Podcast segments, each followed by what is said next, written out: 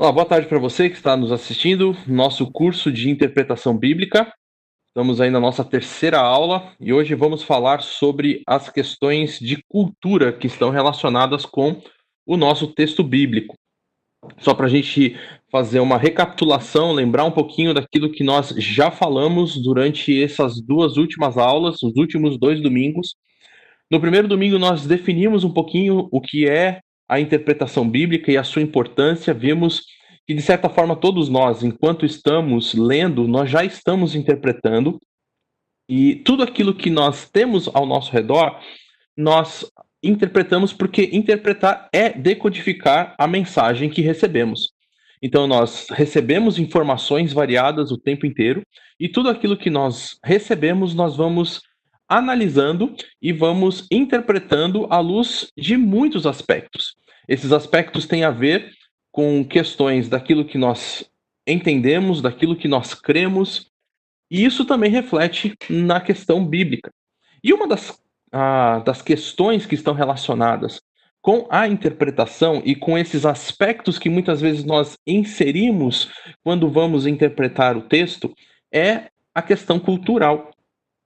E um dos grandes perigos, inclusive, da interpretação é exatamente o fato de que muitas vezes nós acabamos colocando a nossa cultura na interpretação do texto. E isso ah, pode causar bastante problema, pode causar bastante ah, situação complicada, porque o texto foi escrito em uma outra cultura, em uma outra realidade. Depois disso, nós vimos também a história da interpretação bíblica. Não vimos ela por completo, mas pelo menos os aspectos mais importantes. Nós vimos ah, como logo no comecinho da igreja, ah, os pais da igreja começaram a fazer interpretação e um dos primeiros modelos né, de interpretação foi a tipologia, onde para eles conseguirem encaixar ou fazer uma relação entre o Antigo e o Novo Testamento, eles usaram o tipo. Então, aquilo que você tinha no Antigo Testamento era um tipo daquilo que você tem agora, expresso de uma forma mais uh, ampliada, vamos dizer assim, uma forma mais precisa no Novo Testamento. Depois disso, Uh, o método de interpretação que foi mais usado ao longo da história da igreja, uh, principalmente na Idade Média, foi o método da alegorização. Vimos, inclusive, alguns modelos de alegorização com Orígenes e também vimos um, uma, uma alegorização uh, bem interessante aí, ou, ou, ou bem particular de Santo Agostinho. Mas tudo isso para nos mostrar que esse foi um outro método que foi usado ao longo também da história da igreja. Até hoje, esse método também é usado. E o que, que vem a ser essa ideia da alegorização? É você tentar encontrar um significado que até mesmo alguns pais da igreja colocavam como um significado místico dentro do texto. Então, o texto ele conta a história, mas a história não é em si o, aquilo que nós precisamos conhecer do texto, mas sim há uma verdade revelada que está por trás da história. E essa verdade revelada, esse aspecto espiritual e místico, é o que nós precisamos buscar. E aí, com isso, eles então criaram esse outro método. Mas concorrendo, vamos dizer assim, com essa escola de interpretação alegórica, existia uma outra escola que interpretava o texto de uma forma normal. eles entendiam que aquilo que o texto está revelando, por ser a palavra de Deus, já era em si aquilo que é espiritual, por ser a palavra de Deus. Então, por ser aquilo que Deus revelou, já é aquilo que nós precisamos para a nossa vida e aquilo devemos colocar em prática da forma como está. Então, essas foram as questões ao longo da história que nós vimos. Depois disso, vimos também algumas coisas relacionadas, relacionadas ao cânon das Escrituras, tanto do Antigo Testamento quanto do Novo Testamento. Vimos que o cânon do Antigo Testamento, principalmente na Bíblia hebraica, uh, é diferente do cânon da nossa Bíblia em relação à sua formação.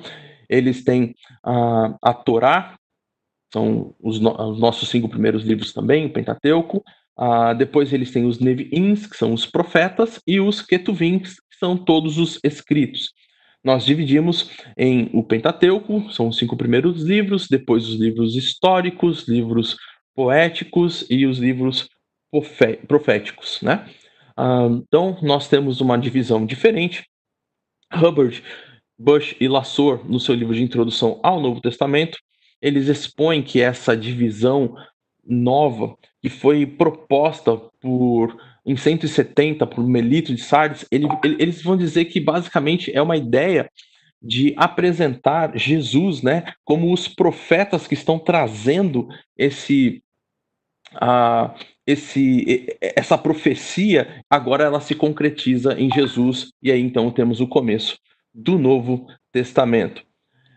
Depois disso vimos algumas coisas relacionadas também a, ainda a questão do cânon, sobre como que o cânon então ele vai sendo formado. Então, os pais da igreja, né, na verdade os apóstolos escrevem o texto, depois os pais da igreja começam a escrever citando esses textos, mostrando então que a igreja reconhecia aqueles escritos como escritos inspirados, escritos canônicos.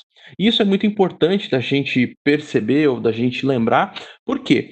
Porque, na verdade, a, a igreja ela não reconheceu dessa forma o cânon, ela, ela, ela não formou o cânon desse sentido de que ela pegou e disse esse é o cânon.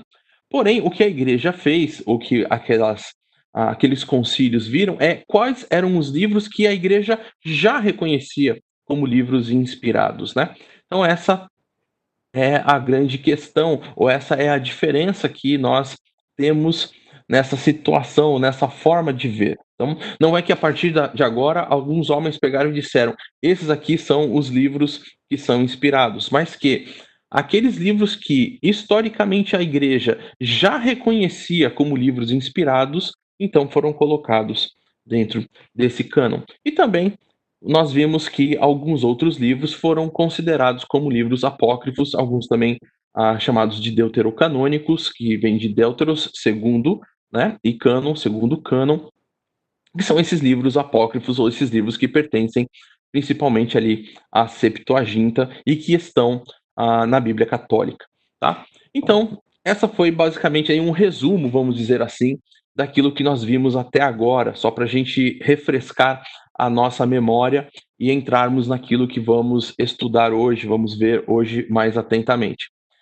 Hoje vamos falar sobre cultura, e quando falamos sobre cultura, sempre tem algumas questões que nós precisamos lembrar, porque ah, muitas pessoas lidam com a questão da cultura com muita, ah, com muita ênfase, né? Elas até mesmo defendem a sua cultura com muito entusiasmo, muitas vezes. E não é nesse sentido que nós vamos, inclusive, trabalhar dentro da nossa proposta do texto, mas principalmente é olhar o texto e ver quais aspectos culturais podem nos ajudar a defender o texto. Também não queremos aqui começar a falar se aspectos da sua vida ou da sua cultura você tem que tirar ou colocar. Queremos que, assim como Lutero falava, que o Espírito Santo que está em você, ou que o crente, né, o cristão, ah, ele é capaz de poder entender as escrituras e interpretar as escrituras e à luz dela ser moldado ah, na sua vida, no seu caráter e caminhar com Deus assim dessa forma. Mas precisamos ver que a Bíblia foi escrita dentro de um processo e de um, de um padrão cultural, ou talvez até mesmo podemos dizer de padrões culturais. Afinal, temos ali desde o Antigo Testamento até o Novo Testamento muito tempo de texto escrito, passando por várias etapas de um mesmo povo, como por exemplo no Antigo Testamento o povo de Israel, depois o povo dividido também entre Israel e Judá, e depois o Novo Testamento, quando ah, as cartas são dirigidas a diversas regiões ah, com povos diferentes, né? apesar de uma mesma língua ali, o grego, mas povos com questões culturais até mesmo às vezes diferentes. Então a gente precisa lidar um pouquinho com essas questões culturais e tentar entender como que o texto que foi escrito dentro dessas, desses padrões, dentro dessas questões, nos ajuda a entender melhor aquilo que ah, o autor quis comunicar para a gente. Uma das coisas interessantes que a gente pode perceber ou pode ah, ver é que o mundo bíblico ele é totalmente diferente do nosso, né? Então nós temos ah, costumes, práticas que são estranhas para nós, algumas outras já trazem alguma conotação bastante similar. Mas mesmo nessas conotações similares, ah, nós precisamos perceber: será que por ser algo similar a, a algo cultural nosso, significa que realmente nós ah, entendemos aquilo que está acontecendo? Bom, como vai funcionar nosso tempo hoje? Eu vou expor um pouquinho dessa situação da cultura e depois eu vou abrir para perguntas. Então, o Jonatas, pastor Jonatas está conosco e ele vai ele está administrando a sala, principalmente na parte aí que diz respeito à área tecnológica. Então, conforme você tiver perguntas ou tiver dúvidas, né? Então você tem uma, uma, uma forma de levantar a sua mão, tem ao lado aí da sua, do seu nome, você tem a mãozinha que você pode levantar, e então o pastor Jonatas vai identificar que você quer fazer uma pergunta. Ou você pode também enviar a pergunta pelo chat, tá? E aí então eu vou expor aí por uns 20 minutos, 30 minutos, um tempo, né, alguma, um pouco do, do conteúdo, e vou abrir para responder algumas perguntas. Depois eu vou fazer um, um, uma segunda parte, vou expor mais um pouquinho e vou abrir novamente para perguntas, tá? Então, dessa forma que nós vamos hoje caminhar para a gente poder expor um pouco e também dar um tempo melhor para a gente dar atenção para as perguntas que vocês têm. Bom, vamos caminhar um pouquinho dentro desse, dessa questão da cultura e olha só então o que tem dentro do livro do Zuck. Ele vai dizer que a interpretação fica aleijada sem o auxílio da cultura. As questões culturais não são pormenores que podemos pesquisar se sobrar tempo. Elas são indispensáveis para o entendimento correto das escrituras sagradas. Isso é bem importante, então, para nós percebermos que ah, o texto ele está dando muito enfoque para essa questão da cultura não é simplesmente algo que talvez está ali no texto, mas, bom, uh, eu, se eu não entendi também, não faz a menor diferença, eu posso dar continuidade, o que importa é o que importa. Não, todas as questões que têm relacionadas à cultura, eu preciso dar uma pesquisada, dar uma olhada. Eu vou, eu vou mostrar para vocês algumas ferramentas que podem auxiliar vocês nisso. Mas ela é muito importante, porque a, entender a questão cultural que está relacionada com o texto me ajuda a entender com um foco melhor o que o autor realmente quis dizer. O Klein, Bloomberg e o Hubbard, ele diz assim, eles dizem assim: para termos consciência da mentalidade das pessoas nos tempos bíblicos, precisamos estudar o cenário histórico e cultural do seu mundo porque a interpretação precisa fazer sentido para as pessoas daquela época, mesmo que continue soando estranho para nós. Olha só que interessante, então, a perspectiva que eles vão trazer no livro de interpretação bíblica deles. A ideia aqui é a seguinte: o texto foi escrito e, deve ser, e foi entendido por aquelas pessoas que estavam vivendo dentro daquele contexto cultural. Então, quando eu, quando eu quero entender o que realmente o texto significa, eu preciso entender dentro daquele valor cultural que o texto foi escrito. Porque daí sim, então, eu consigo poder extrair as lições preciosas que o texto está trazendo. Se eu tentar, então, aplicar a minha cultura ao texto, provavelmente eu vou começar a patinar e eu vou começar a tentar extrair lições que o texto não está se propondo a dizer. Talvez muitos de vocês já, de, já devem ter visto ah, até mesmo questões relacionadas a textos apocalípticos ou textos proféticos, onde as pessoas daí tentam interpretar ao longo da história, e o pastor Saião tem falado aí, esse domingo, falou domingo passado também, sobre interpretações ah, do livro de Apocalipse, e mais precisamente no domingo passado, ele falou sobre diversas abordagens relacionadas ao livro de Apocalipse, né? A preterista, a idealista, a historicista, a futurista.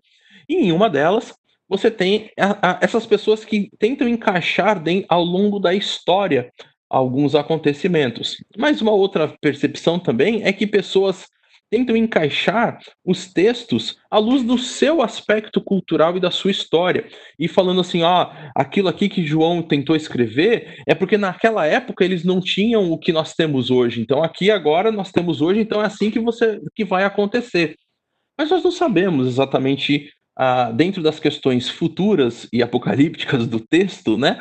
Nós não sabemos exatamente, provavelmente Talvez, ou possa até ser, mas nós não podemos afirmar algumas coisas com tanta certeza, ah, porque Deus vai fazer da forma como ele entender que deve ser feito. Ah, por exemplo, quando o texto diz que todo olho verá. E nós não sabemos. Realmente, hoje, com a tecnologia, eu, por exemplo, estou aqui da Baixada Santista falando para vocês e eu não sei de onde cada um de vocês está, e mais provavelmente gente de vários lugares estão me vendo ao vivo. Ah, e isso é possível, sim.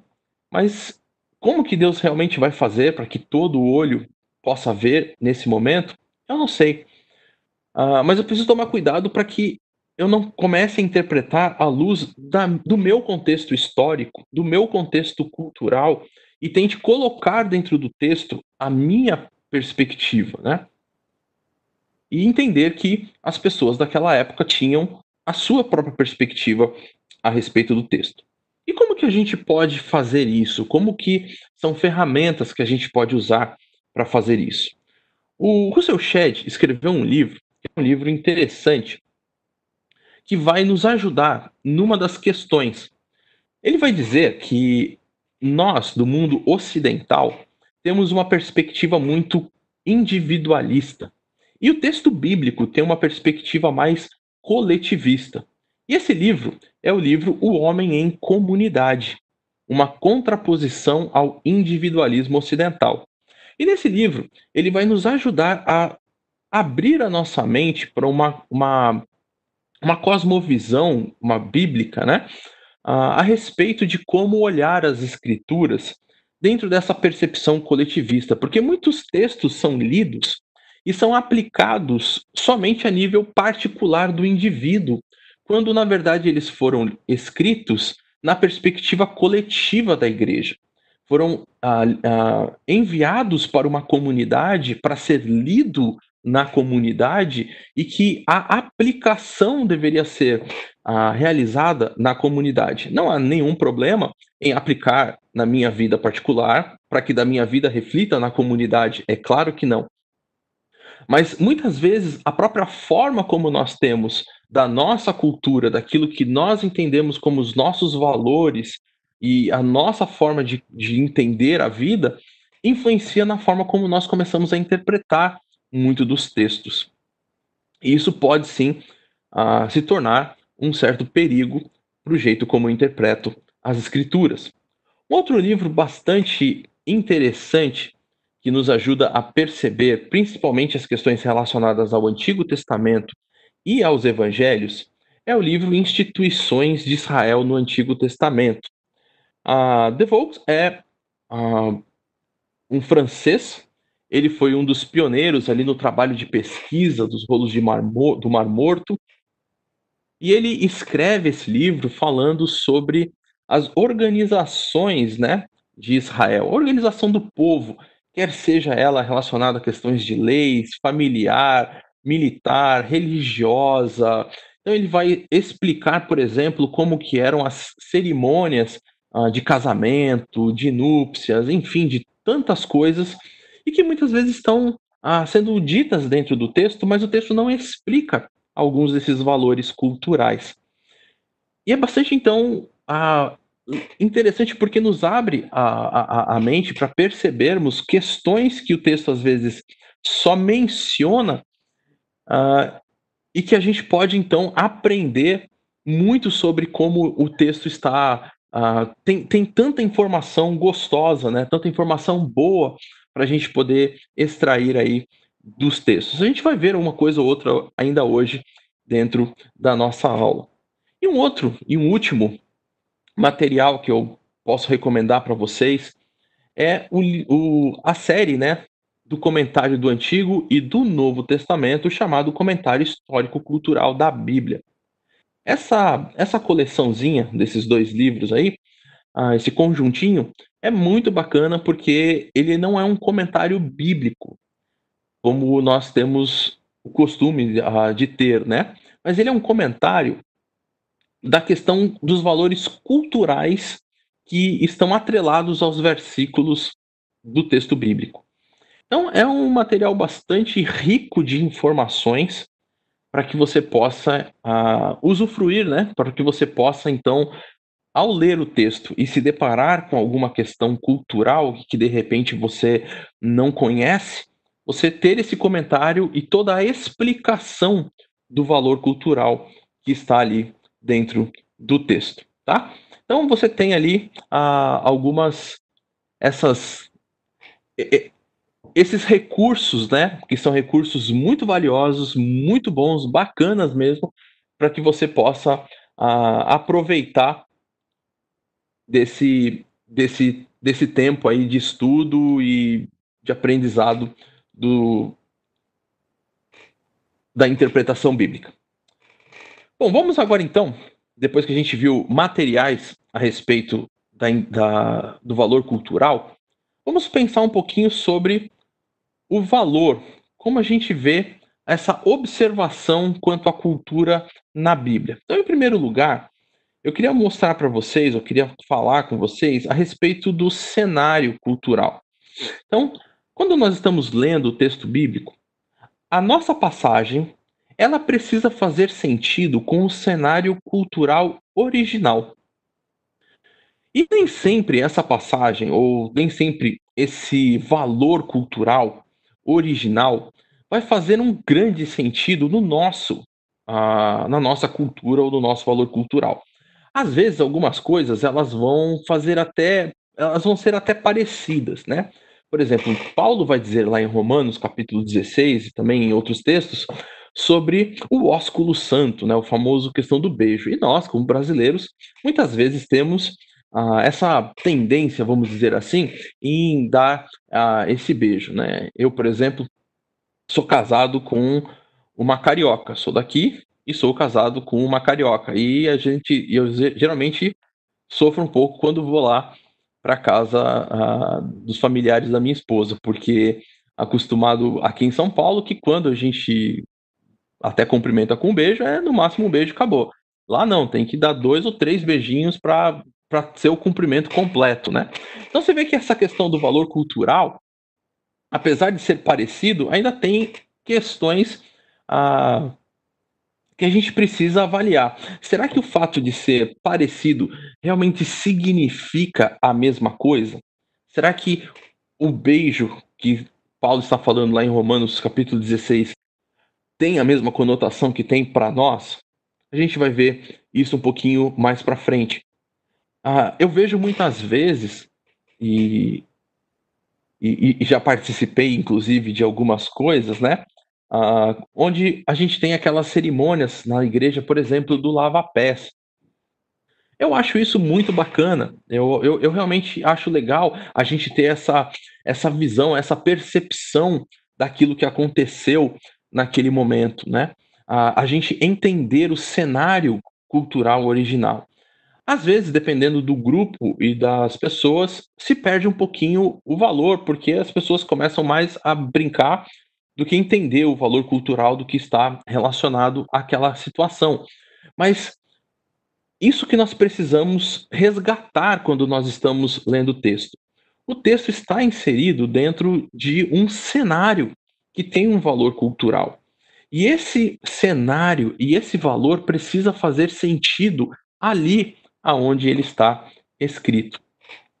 então, quando nós começamos a interpretar, nós precisamos entender que o impacto da cultura ele precisa fazer primeiro sentido em relação àquilo que teria feito no cenário original. Nós precisamos então reconstruir esse cenário, trazendo de volta à tona a mesma mensagem que teria causado naqueles ah, destinatários né, da carta ou naquelas pessoas que estavam vivenciando naquele momento a, a, aquela palavra de Jesus ou, ou vendo aquela história.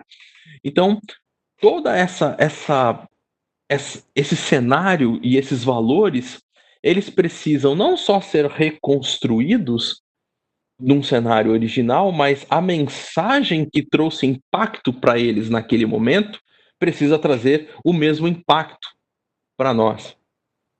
E é por isso que ele precisa ter essa expressão correta, ou seja, expressar depois em nossa linguagem a conclusão do nosso estudo, a fim de que se aproxime ao máximo das ideias da cultura bíblica. Então, o que, que isso significa? Ah, significa que nós precisamos que o texto né, que nós estamos aí trabalhando ah, se aproxime ao máximo daquilo que aquelas pessoas realmente estavam entendendo, assimilando e, e até mesmo sendo confrontadas por todo aquele cenário. Nós vemos, por exemplo, Jesus, quando estavam falando, ah, em alguns momentos, os discípulos, nossa, é muito dura essa palavra. Vemos pessoas saindo cabisbaixas, né? Assim, ah, totalmente confrontadas, tristes. Então, assim, todo esse impacto que todo toda a palavra e toda a situação aconteceu, precisa se aproximar na hora dessa nossa interpretação daquilo que está acontecendo. E por último, nós temos essa questão da prioridade do sentido. Então, não deixe que as características histórico-culturais sabotem a tarefa principal de entender o sentido do texto. Isso porque muitas vezes o texto pode ter um sentido né, um valor histórico, cultural, que possa parecer um tanto quanto estranho para nós. E nós não podemos, então, por causa dessa questão estranha, e nós vemos, né, ah, dentro do texto, por exemplo, como por, ah, nos profetas, fala sobre o trapo de imundícia. Você vê que às vezes o texto bíblico ele fala sobre coisas que talvez no nosso linguajar a gente não iria colocar, a gente não iria falar sobre essas essas situações, né? Ah, então a gente, talvez a gente tem que tomar cuidado, como por exemplo o Hubbard diz, da gente não higienizar. Claro que depois, na hora talvez da gente pregar ou da gente trazer um estudo, aí sim, não tem problema a gente trazer alguma coisa, não precisa trazer talvez tantas uh, palavras assim. Uh, mas na hora de compreender o texto, a gente não pode sabotar o sentido do texto para não entrar nessa questão e falar, não, eu prefiro não entender a questão cultural para não ser levado a entender ou não ver algumas coisas que o texto está falando.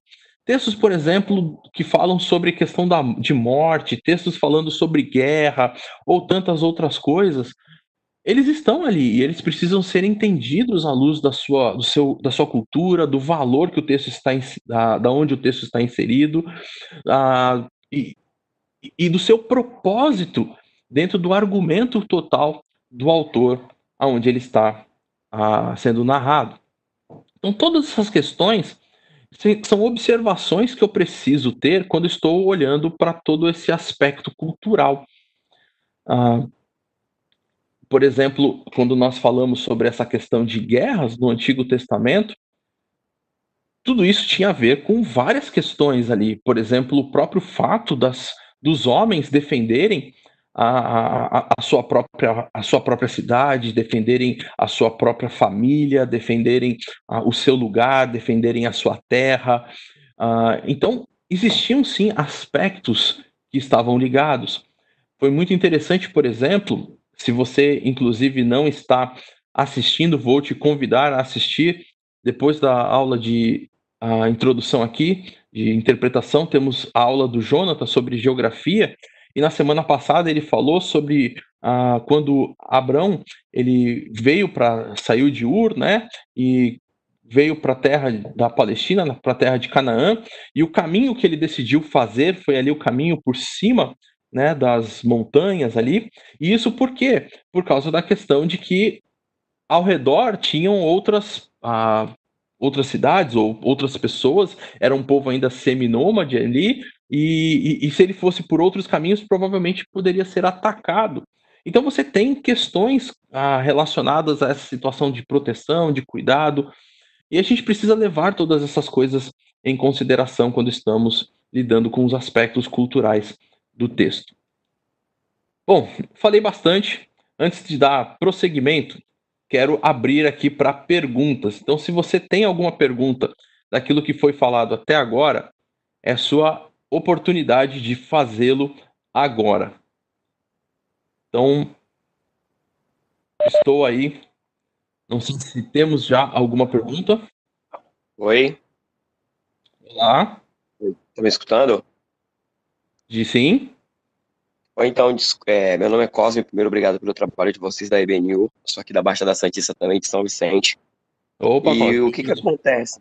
Quando a gente fala no sentido de cultura, é, eu sou auxiliar aqui numa igreja e a gente tem um povo muito carente, né?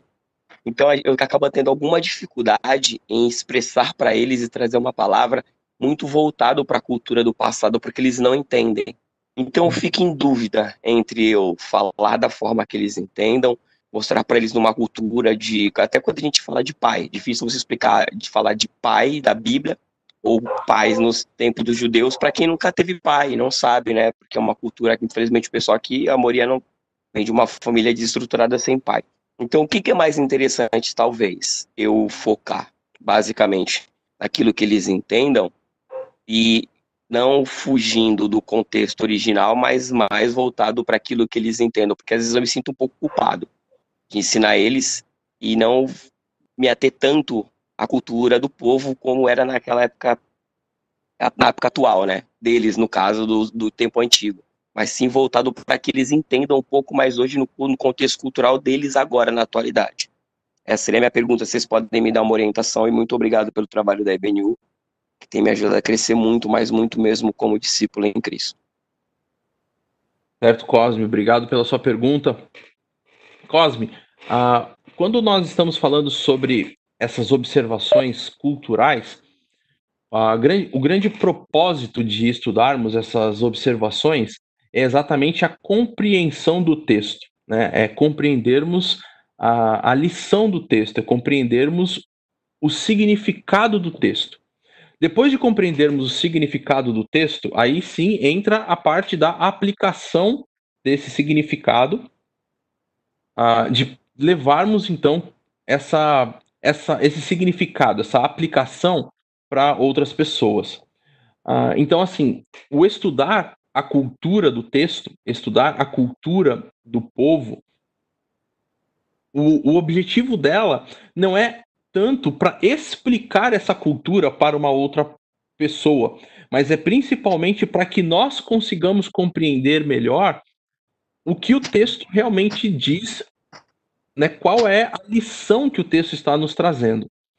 Ah, é, é, são ferramentas para que a gente consiga ah, vamos dizer assim, ter segurança em relação à interpretação do texto.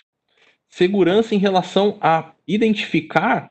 Lembra que nós, quando falamos sobre a definição da interpretação, né, ou até mesmo como o próprio Zuck chama, a, interpreta a, a definição da hermenêutica, que ela é a, a ciência e a arte, né? Então, como ciência, ela tem essa questão de princípios né?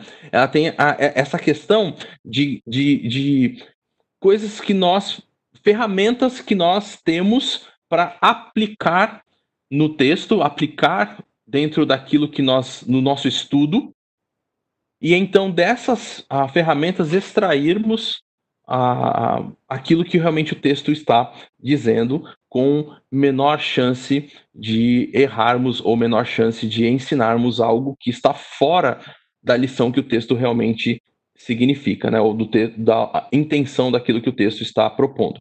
Então essa é a grande chave ou a grande questão. Depois disso, você tem essa segunda tarefa, que é a tarefa de explicar. Mas a explicação para as pessoas da comunidade, para as pessoas em geral, é a explicação normal do texto. Porque a, a ferramenta da cultura a, do conhecimento da cultura do povo, ela simplesmente te ajudou, muitas vezes até com ilustrações de como a, você pode compreender melhor aquilo que o texto diz. Tá? Então, eu creio que vale a pena você a, vamos dizer assim, fazer essa experiência, tá?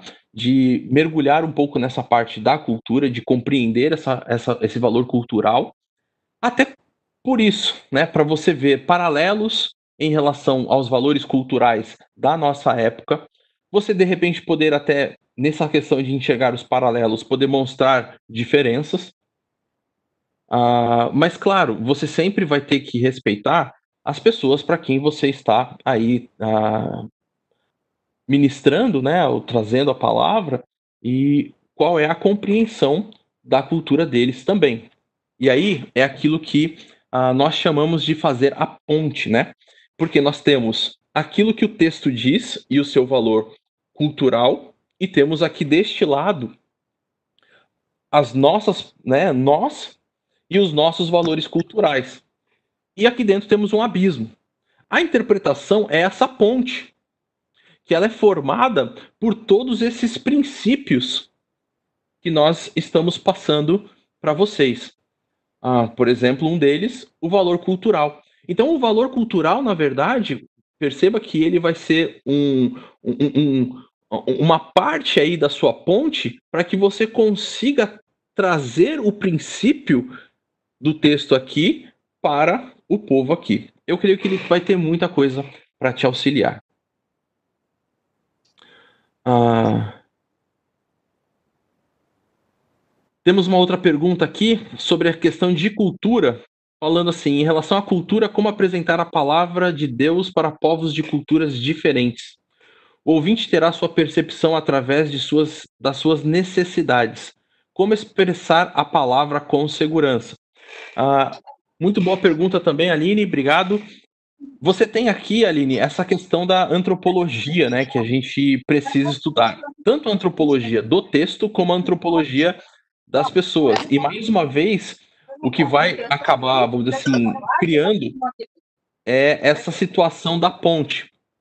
Você vai você vai precisar entender essa ponte entre aquilo que o texto bíblico está trazendo e a cultura, seja ela nossa ou seja de povos diferentes. Porque quando a gente fala sobre a, vamos levar a palavra de Deus para povos de culturas diferentes, nesse sentido, o nosso povo é um povo de cultura diferente ao texto bíblico e nós, como missionários, vamos dizer assim, se nós estivermos indo para um povo diferente, nós vamos ter que então aprender essa cultura diferente e, e, e aprender a, a, como então transportar aquela mensagem para essa cultura também. Uh, sobre isso, você tem os livros bem famosos, né? Por exemplo, do William Carey falando sobre essa situação e como ele fez essa transposição, né? Os missionários uh, na China, na Índia e como, uh, como eles trabalharam essa, essa situação que não é uma situação fácil, não é realmente uma situação simples, porque envolve sim não só o, o aprendizado da língua, mas sim essa questão da vivência da cultura do lugar. Ah, sim, Saulo, nós abordaremos a questão do método histórico gramatical. Eu acho que eu já até já falei sobre isso na outra aula. Nós vamos ter uma aula sim sobre a questão do método histórico gramatical, sim, tá? Método histórico gramatical, na verdade, é o método que nós estamos já falando.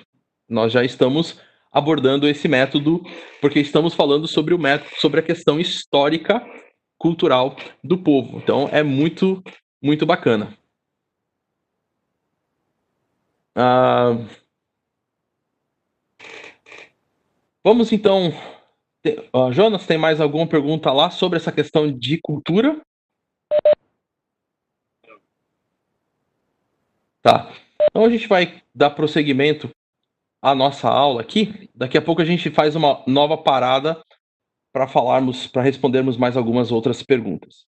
Bom, a, existem várias categorias quando nós estamos falando sobre cultura que nós precisamos compreender e porque elas nos ajudam aí a, a entender melhor os aspectos culturais.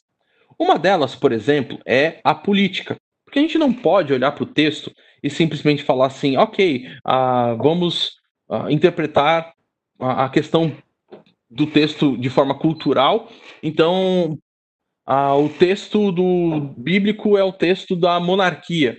Não, você tem questões políticas variadas e cada uma dessas questões elas precisam ser entendidas à luz do texto onde você está estudando. Por exemplo, o povo de Israel ficou cativo, né, escravo no Egito. Nós conhecemos a história até ser liberto por Deus na instrumentalidade de Moisés. Mas não foi a única vez. Depois disso, você tem o povo sendo levado cativo pelos assírios em 722, a, o povo de Samaria. Depois você tem o, povo do sul sendo levado cativo pelos babilônios em 586. Então, são novos, ah, novos cativeiros, novos períodos de escravidão do povo. Será que aquilo que o povo de Samaria estava sofrendo ou estava passando exatamente a mesma coisa do que o povo babilônico? Será que o, o, o cativeiro nas mãos do povo ah, babilônico era o mesmo tipo de situação do que o povo nas mãos dos persas? Ah, então, assim, você tem questões relacionadas à, escra à escravatura. É interessante a gente observar, por exemplo, que na escravidão do povo uh, no Egito, eles puderam pintar os umbrais né, das suas portas e das portas e das janelas. Então eles tinham as suas casas. Uh, tem, tem um livro, eu não lembro agora se é do MacArthur, ou se é do Piper, mas acho que é do MacArthur que fala sobre os. Uh, o título do livro é Escravos, uh, que, que aborda bastante essas diferenças de escravidão dentro do texto bíblico e, e fala bastante sobre essas questões muito interessantes. Monarquia, temos o tempo de uh, Saul, Davi, Salomão, reino dividido, reis bons, reis maus, temos então depois esse período dos impérios, Império ah, Babilônico, Império Persa. Cada uma dessas visões políticas, dessas questões políticas, elas têm influência dentro do texto. No Novo Testamento, nós temos períodos onde a política estava uma política de perseguição, e vemos, por exemplo, Pedro falando sobre isso, sobre esse período mais de perseguição ao povo, a, a, ao povo cristão. Então, a gente precisa perceber esses aspectos políticos. Paulo, quando ele ah, estava ali preso, ele falou: Olha, eu sou cidadão romano e tenho que, tenho que ser julgado lá em Roma. Isso tem a ver com questões também políticas, né? Ah, Jesus estava diante do Sinédrio, diante, ah, depois de Pôncio Pilatos, questões políticas e como funcionava a ordem política do Novo Testamento. Então, tudo isso são coisas que a gente pode aprender para compreender melhor. Ah, eu creio que todos vocês ah, acham interessante, eu pelo menos acho, e quando a gente está trabalhando isso ah, nas aulas, no seminário, é gostoso a gente conversar com os alunos sobre essa mudança tão repentina que nós temos do Antigo para o Novo Testamento. Porque você vem lendo o Antigo Testamento e de repente você chega no Novo Testamento e você tem esse grande número de personagens, de grupos, né? Você tem ali os herodianos, você tem os fariseus, você tem os saduceus e quem são esses personagens? Quais são as suas funções? O que, que eles creem? Como, como realmente está relacionado com o texto, né? Tudo isso tem a ver com questões de religião, de política e de tantas outras coisas, né? Ah, é interessante quando a gente olha para o Antigo Testamento e você não vê, principalmente nele, uma dicotomia tão grande entre essa questão do religioso e do secular. Ah, o povo de Israel deveria servir a Deus no seu dia a dia, naquilo que fazia, e essa deve ser a nossa verdade, a nossa realidade também. Ah, porém, parece que hoje em dia as pessoas adquiriram uma cultura diferente, onde eu tenho a área do religioso e a área do secular, e mas não é assim que a gente vê no texto bíblico. Ah, você vê, por exemplo, as questões relacionadas ao vestir, ao morar, ao se relacionar, todas elas estando ligadas com a questão da religião. Tanto que você tem até mesmo leis sobre a vestimenta. Sobre não ah, usar dois, né, dois tipos de, ah, de fio aí na, na, para ter a sua roupa e tudo. Então, assim, são questões que todas estão ligadas ao dia a dia das pessoas e ao mesmo tempo à religiosidade das pessoas, né?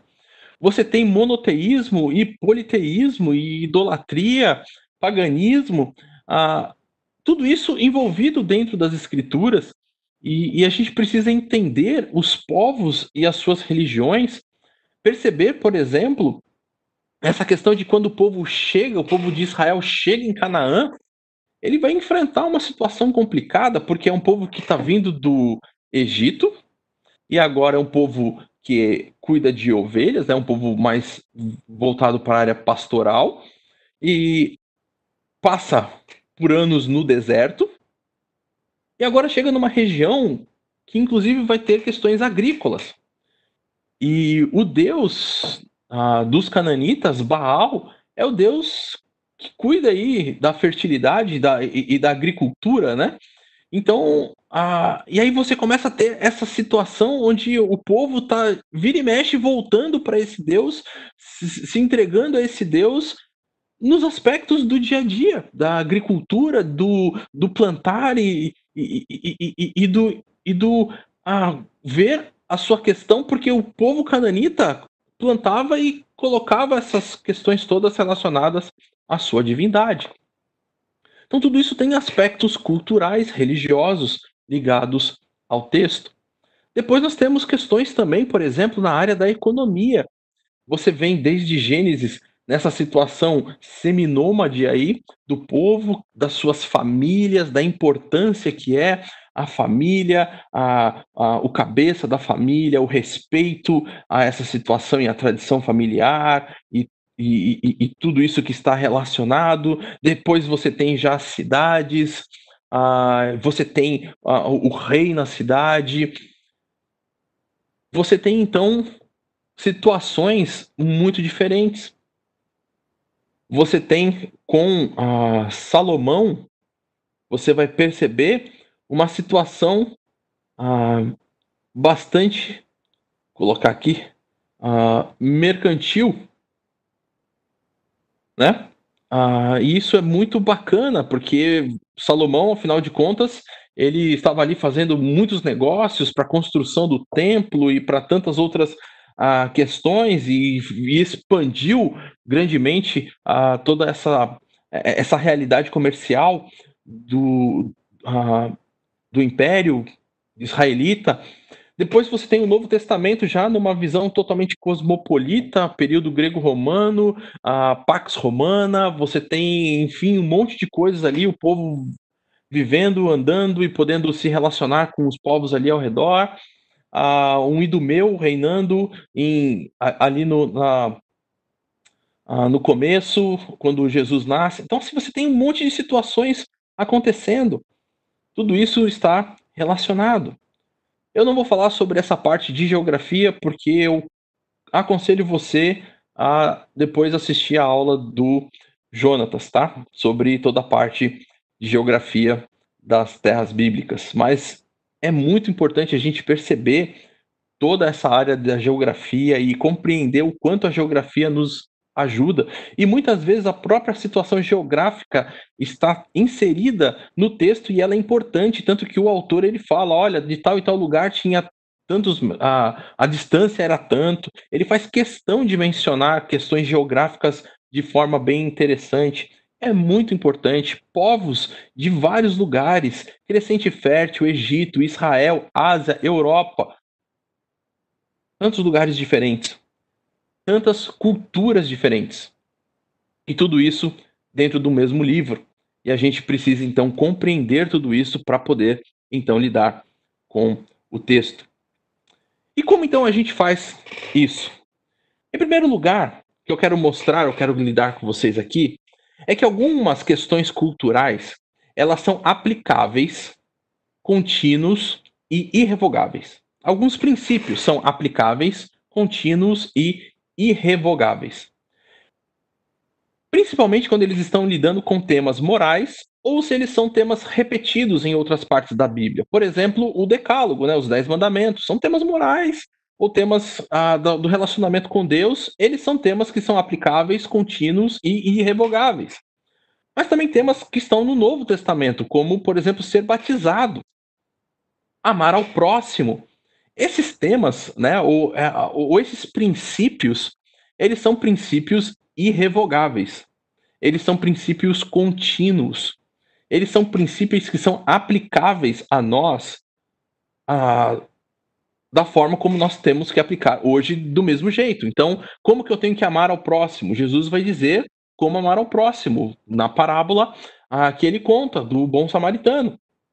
Ele vai inclusive explicar quem é o meu próximo. Então, esses princípios, eles precisam a, estar em vigor nas nossas vidas hoje. A Bíblia, dessa forma, ela é autorreguladora. Ela tem autoridade para determinar quais são os costumes que eu devo obter ou deixar da minha própria cultura de acordo com aquilo que não é só cultural das escrituras, mas é sim a ordem das escrituras, é algo que é um mandamento das escrituras. Então, quando eu olho para as escrituras e vejo esses princípios que são princípios morais, que a Bíblia repete tanto o Antigo quanto o Novo Testamento, que são ordens diretas de Deus para nós, que mostram questões relacionadas ao caráter de Deus. Esses princípios não são princípios da cultura somente, mas eles são princípios contínuos, aplicáveis e irrevogáveis. Agora, alguns outros princípios podem ser também de circunstâncias específicas. Quais são princípios de circunstâncias específicas? São quando nós temos algumas ordens dadas a pessoas específicas e elas então devem ser entendidas dentro do seu contexto. Por exemplo, não há nenhum mandamento bíblico em nenhuma parte dizendo que pais devem sacrificar seus filhos. Isso foi uma ordem dada especificamente a Abraão e foi só a ele e não foi repetida para mais ninguém. O, o único que no fim realmente sacrificou o seu filho foi o próprio Deus Pai. O próprio Abraão no final não sacrificou o filho. Nós conhecemos a história. Deus então providenciou o, o cordeiro. Quando Paulo chega para Timóteo e fala para ele vir até onde Paulo estava, levar Marcos, levar também a capa, os livros, isso não é um princípio que nós temos que ah, nós temos autoridade sobre os nossos ah, discipulados, ah, as pessoas que nós estamos discipulando para mandar para que elas tragam coisas para a gente quando a gente está viajando ou quando a gente está em outro lugar, né? Não, não, não é um princípio disso, não. Quem é pai aí, eu, por exemplo, muitas vezes falava com a minha falava com as minhas filhas, eu tenho duas filhas, uma de 17, uma de 13 anos, né? E, e elas ficavam meio bravas comigo, porque eu às vezes deitava, ficava na minha cama, eu chamava uma delas, aí quando eu chegava, falava: "Ai, pega um copo de água pro papai, papai tá tão cansado". Aí elas iam. Hoje elas já são grandes e não, não cola mais essa, né? Ah, naquela época elas faziam. Uh, mas elas estão me assistindo e elas provavelmente vão ficar bravas depois. Mas o que, que, o que, que a gente está falando aqui? Esses não são princípios que são princípios eternos e nem estão dando nenhum tipo de autoridade para você fazer alguma coisa. Tá? Eles são simplesmente princípios de circunstâncias específicas que foram dadas para pessoas em algumas questões daquele momento. E só isso não há uh, qualquer outra coisa para nós hoje. Alguns outros princípios são princípios que nós chamamos de princípios aplicáveis. Alguns deles têm um contexto cultural parcialmente parecido com o nosso. Por exemplo, quando Paulo fala lá em Romanos 16 sobre o beijo santo, sobre o ósculo santo, ah, o texto não está ordenando para que somente cumprimentos através do beijo são cumprimentos bíblicos na igreja. Então, se você não cumprimentar as pessoas com beijo, você está em pecado mortal. Não é esse, não é essa a, a ideia do texto. Mas há um princípio aplicável aqui. Há uma norma para nós. O beijo, ele transmite uma ideia de uma delicadeza, de um amor, de um cuidado muito específico. Se você, inclusive, tiver o comentário uh, histórico-cultural, você vai ver que o Kinner ele fala que o beijo naquela época era dado para membros da família, amigos muito íntimos ou para pessoas para quem se devia um grande respeito. Então, o beijo não era dado, às vezes, até mesmo como nós damos. Nós, às vezes, conhecemos a pessoa no mesmo dia e já conhecemos dando um beijo, a ah, prazer, e dar um beijo na pessoa, né? Ah, o beijo, de acordo com o que Kinner coloca a respeito de, do valor cultural que tinha para aquela época, o beijo era dado somente para pessoas que tinham grande intimidade. E Paulo, então, lá em Romanos 16, diz que a comunidade da fé deve ser uma comunidade de grande intimidade, da qual um revela ou um mostra para o outro delicadeza, amor, cuidado e todo esse princípio muito gostoso que nós podemos compartilhar com essa família da fé. Algumas vezes você tem contextos culturais totalmente diferentes. Por exemplo, retirar a sandália dos pés. Nós lembramos do texto ali de Êxodo capítulo 3, versículo 5, quando ah, Moisés tira a sandália na sarça ardente. Ah, e será que então o princípio aplicável aqui é que toda vez que entrarmos na igreja, nós precisamos tirar o, o tênis, né? Ah, eu, junto com o seminário onde eu trabalho, todo ano, esse ano não foi possível por causa da questão da pandemia, mas todo ano, no mês de julho, nós fazemos viagem missionária para o Amazonas, para trabalhar com ribeirinhos na região de Parintins. E é muito interessante porque lá você não pode entrar na casa ou na igreja com o chinelo. Ninguém usa tênis lá, todo mundo fica de chinelo. Mas sempre que você chega, fica aquele na porta ali, né, aquele monte de chinelo Uh, depois fica uma, uma briga ali para achar o, o chinelo de todo mundo, mas não pode entrar com o chinelo. Todo mundo tem que deixar o chinelo pro lado de fora. Será que é isso que significa, né? É claro que não. Era um costume da época, né? Ah, os próprios sacerdotes tiravam as sandálias para entrar no templo, nos santuários. Por quê? Para não levar impureza para o lugar. Tá? Então isso tinha a ver com uma questão sim cultural da época. E Moisés tirou as suas sandálias, né? E Deus mesmo falou: tira as sandálias do teu pé, porque o lugar que está pisando é um lugar santo. Então, não entre para cá trazendo impureza, tá? Então, você tem os aspectos culturais que estão relacionados com o texto. E como então nós observamos todas essas coisas? Com essas duas perguntas chaves que nós sempre precisamos fazer. Em primeiro lugar, qual é a situação histórica geral em que o texto está relacionado? Então eu preciso olhar, porque daí eu vou ver isso. Está na época do Reino Unido, reino dividido, tem algum império, o povo está escravo, quem é que está dominando o, o povo? A, a, carta sendo dirigida para pessoas na, na região da Ásia, tá? Qual é a situação histórica geral? Qual é a cultura daquele pessoal? Oh, o povo está escravo no Egito. Legal. Então, qual é a situação aqui? Aqui nós temos é, toda a, a, o panteão egípcio de deuses. E aí é legal a gente perceber, eu creio que vocês devem conhecer, se não há muito material a respeito disso, da questão de como as próprias pragas que foram enviadas por Deus estão ali ah, mostrando a superioridade, a supremacia, a grandeza de Deus em relação aos deuses egípcios. Então, qual é a situação histórica que o povo está vivendo? Qual é a situação ah, que, que o texto está tentando te mostrar ah, na, na sua narrativa, naquilo que ele está te apresentando? Quais são os costumes? Quais costumes o conhecimento me auxiliará no entendimento do texto? Né? Então, olhando aqui pra, para o texto, né? olhando para o, o texto, eu, eu identifico que tem vários costumes. Ah, ali ah, em Ruth, eles foram até a porta da cidade, aconteceu isso, aconteceu aquilo. Olhando para esses costumes,